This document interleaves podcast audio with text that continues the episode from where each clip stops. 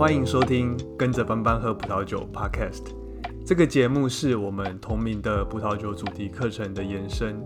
在我们的专题课程中，会从最基本的葡萄酒知识开始介绍起，再到各个主要的国家和产区，然后延伸到知名酒庄的介绍。在这个节目中，会听到我们拿一些生活中的范例来验证课程中所介绍的知识。我也会不定时的分享一些很不错的葡萄酒，以及他们背后的故事。不过还是要注意，饮酒过量有害健康。我们品酒不酗酒，喝酒不开车。想要轻松进入葡萄酒世界，提升生活品味的你，也欢迎在 Apple Podcast 或是其他的平台上订阅我们的节目。才不会错过之后的集数哦。Hello，大家好，这礼拜台北变得好冷哦，每天早上要起床离开被窝，我都觉得好困难。再加上这一周又特别的忙，虽然呢这个闹钟定得很早，那我也其实都会一直赖床。周末的气温今天看起来有稍微回暖一点点，外面的天气也还蛮好的，我下午还出去呃跑了一下步。不过呢，应该蛮多听众都跟我一样，其实呢，呃，在这样的天气哪里都不太想去。那我只想要在宅在家里面躺在床上追剧。这其实也就跟我们今天想要聊的这个话题还蛮有关的。我们今天呢，想要来聊一下最近在 Netflix 上上面话题性很高的一部美剧，叫做《艾米丽在巴黎》。第二季在去年年底其实就上映了。我自己呢，本来是没有想要看的。我去年虽然有看它的第一季，不过呢，说实话，这个类型的美剧对我来说，呃，也不是非看不可。只是呢，我很意外的是，呃，我们公司的老板他居然跟我说他有在追这一部。我这个好几次跟他开会的时候，都我都听他在讲一些呃这部剧里面有提到的东西啊，比如说他就跟我说他很惊讶，就是他看到这个在法国，原来他们在周末上班是违法的之类的，嗯。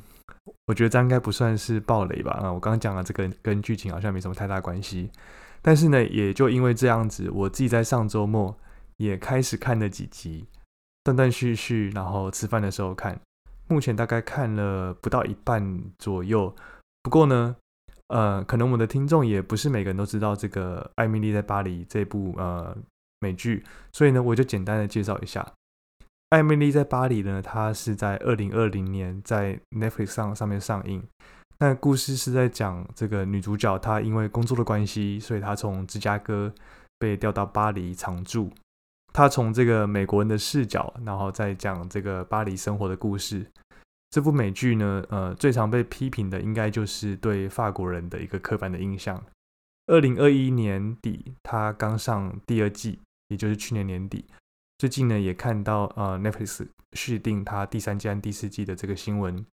虽然这部呃剧争议很多，但是呢，有争议就代表有收视，看的人多，那果然是讨论度非常高的一部戏。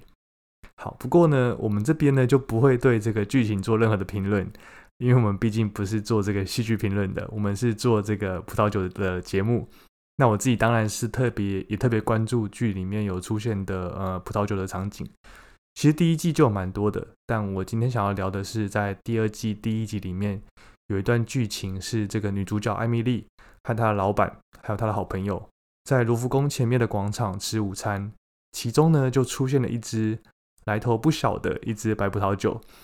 那我们也好奇说，这支葡萄酒它是来自哪里？来自哪一个国家？哪一个产区？哪一个酒庄？我们当然也很好奇，法国人他们中午喝酒，如果说有搭酒的话。他们都喝多贵的白葡萄酒？这一幕其实很好找，它就在第一集的六分五十七秒开始的地方。如果没有订阅 Netflix 的听众，我也把那一幕用作我们这一集的封面，或是呢，你可以点进资讯栏里面的链接，就可以找到我们这一集的文章。我有把那一幕的图片放在这个文章里面，这样呢，你可以比较清楚的知道说我们是在介绍哪一支酒。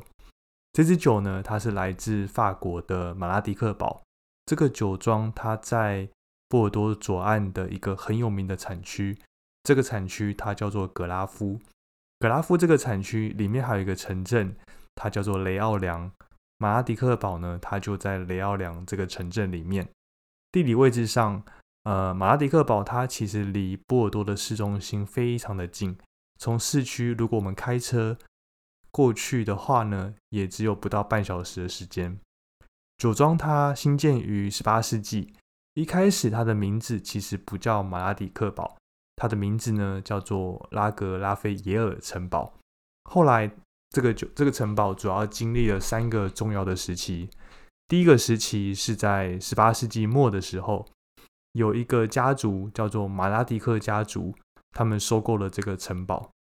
家族的成员里面的一位马拉迪克伯爵，他其实是法国很有名的一名海军将军。他最有名的战役是一七五六年的这个魁北克战役。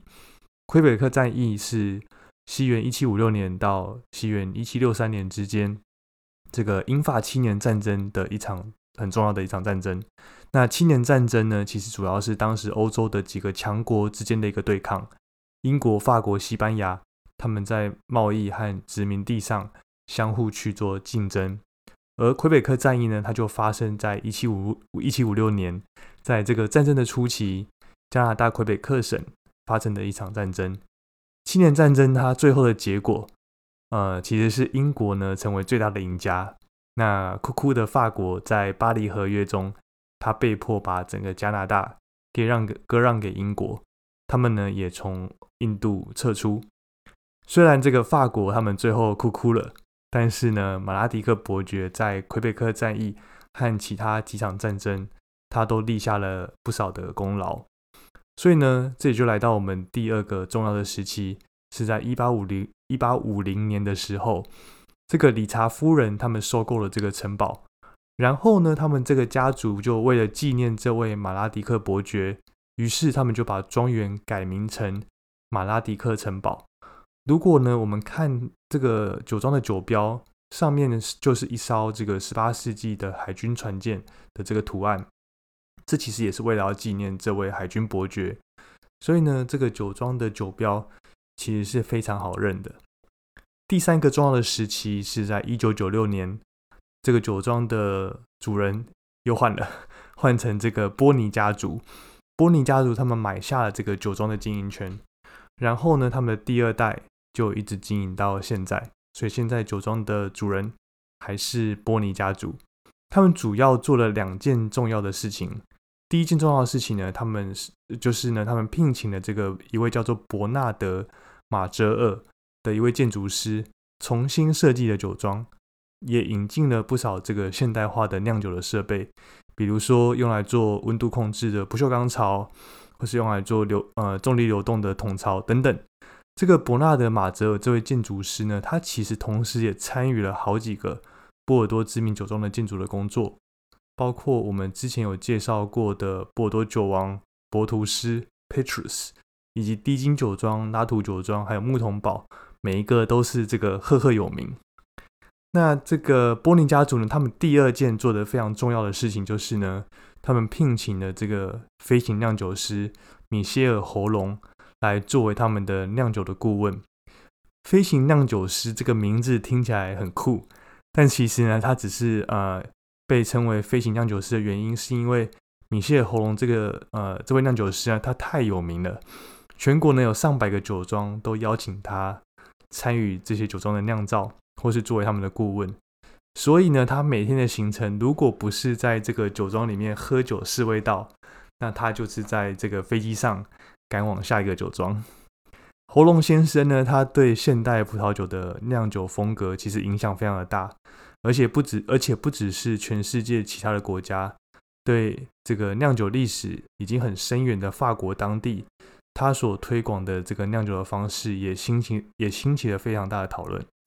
他把一个这个白酒酿造的制成里面常常使用，但是通常不会应用在红酒的技术呢，拿到红酒来做。这个技术我们就把它称作为搅泥。搅泥这道工序呢，其实我们之前在我们 podcast 的第二十八集，在讲勃艮第的酒是怎么酿成的这一集，其实就有介绍就有介绍过了。那我们在一篇专题文章《白葡萄酒是怎么酿成的》，也有介绍这个技术。那究竟这个搅泥是什么呢？它其实就只是说我把这个葡萄酒在不锈钢槽里面发酵培养的时候呢，酵母它会和这个葡萄里面的糖分去产去发生作用。那酵母它把这个糖分吃完之后呢，它就死掉了。那死掉之后，它就沉在这个橡木桶里面。那在这个时候呢，因为它沉在底下，它就变成这个酒渣。在这个白酒的酿造制成里面，如果呢，就是酒庄他们想要让这个酒的风味比较复杂一点的话呢，他们就会拿一个杆子，那把沉在酒桶里面的这个酒渣把它搅一搅，就有点像是呃把酒桶里面的这个沉淀物搅动起来这样的一个感觉。那多搅动几次，就会有一些这些死掉的酵母水解在酒里面，那喝起来呢，就会让这个酒的酒体增加。然后也让酒变得比较复杂，增加一些酒的这个层次感，多一些这个饼干啊、酥皮的味道。那特别是在这个夏多内这个品种，特呃会蛮常使用这样的一个手法。不过呢，这样的一个手法在这个红酒其实不太常使用，因为一般的尝试会认为说它对红葡萄酒的风味其实影响不会太大。但是呢，这位飞行酿酒师喉咙先生呢？他却是推广这样的一个做法，在红酒，他发现加上搅泥这个步骤，红酒它会变得更好喝。那原因呢，是它可以让酒的这个甜美感增加，单宁感下降，也让风格更偏向于更为平易近人，而不是这种传统波尔多左岸单宁比较坚实的这样一个风格。那也越靠近这个酒评家或者一般大众比较喜欢的这个风味。有一点点扯远了。总之，这个马拉迪克堡的酒呢，他们一直都维持很好的一个品质。在一九五九年开始的这个格拉夫产区的酒庄评级，只有只有六家酒庄红白酒都有列级。那马拉迪克堡它就是其中这六家酒庄的其中之一。然后呢，在近代也因为这个波尼家族他们引进了比较现代化的这样一个酿酒的设备，那还有在这个米歇尔喉咙的指导之下。所以这个酒庄的品质一直都非常的稳定，那常常都是这个分数评比上面的一个常胜军。艾米丽和他老板还有他朋友他们中午所开的这支酒呢，则是这个酒庄二零一六年份他们招牌的白葡萄酒。酒庄其实也有生产所谓的二军酒，但是当然艾米丽他们喝的是他们招牌一军的这一支。那它是有百分之八十五的白苏味浓 Sauvignon Blanc。以及百分之十五的谢密雍 （Semillon） 所混酿而成的。它在酿造的过程里面，他们采用比较缓慢的这种压汁，然后呢，在橡木桶槽里面去做发酵。发酵的温度控制在二十到二十二度 C 之间。其实这个温度对白葡萄酒来说算是稍微比较高的一个发酵温度。发酵完之后呢，使用百分之五十五的法国橡木桶新桶去做陈年。并且有做这个搅泥的一个动作，所以呢，我们就可以预期这瓶这支酒它喝起来应该会比较复杂的香气，还有比较多层次的这样的一个口感。二零一六年的这支酒，其实在几个著呃知名的酒评网站的评分都算蛮高的，在 James Hawkins 给他的这个九十三到九十四分的这样的一个分数，那另外一个品酒的杂志 My Enthusiast 上面也有九十四到九十六分。评价其实非常不错。接下来呢，就到我们现在的重点，我们来看一下，说这支酒它大概要多少钱。其实这支酒它在台湾的一些网站上面也都可以查得到它的价格，也都可以买得到。那我查到的价格呢，在爱酒窝上面，它要新台币两千六百八十元，将近三千元。不过其实二零一六年份算是价格比较贵的一个年份，一七和一八年上面。查到的都只要新台币两千四百元左右，其实也不便宜啦。那我在另外一个网站上面，呃，这个加加酒这个网站呢，它有卖二零一七年份，它要卖这个新台币两千七百块钱。不过呢，说实话，这个是我们在台湾呃的零售价啊，网站上可以买得到价格。那这个价格毕竟也加了一些关税，所以这样比，其实我觉得也不算是很公平。那我们比较好奇的是，那他如果是直接在法国喝呢？我们查了好，我们查了好几个这个法国的网站，那查到的这个价格大约是介于五十六欧元到六十四欧元之间。如果换算成现在的欧元对台币的汇率，那这这瓶酒二零一六年份，它大约落在新台币一千八到两千元之间。那比起在刚刚，比起刚刚我们所说的这个在台湾喝的这个价格，大约在法国可以便宜新台币一千块左右。不过呢，不过呢，他们是在餐厅开的酒，那在餐厅开的酒通常会再加一倍的价钱来卖，而且呢，又是在罗浮宫这种非常精华的这样一个地段。